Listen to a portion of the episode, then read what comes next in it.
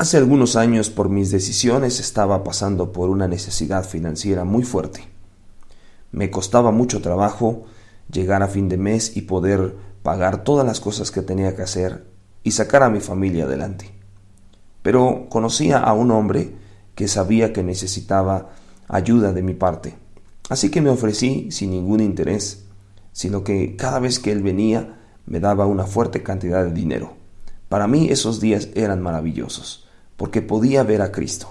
Efectivamente, llegué a decir, he visto a Jesucristo en este hombre. Así como vi a Jesús en este hombre, los demás pueden a veces ver al Señor en nosotros.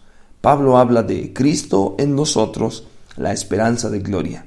Además declaró, con Cristo estoy juntamente crucificado, y ya no vivo yo, mas vive Cristo en mí.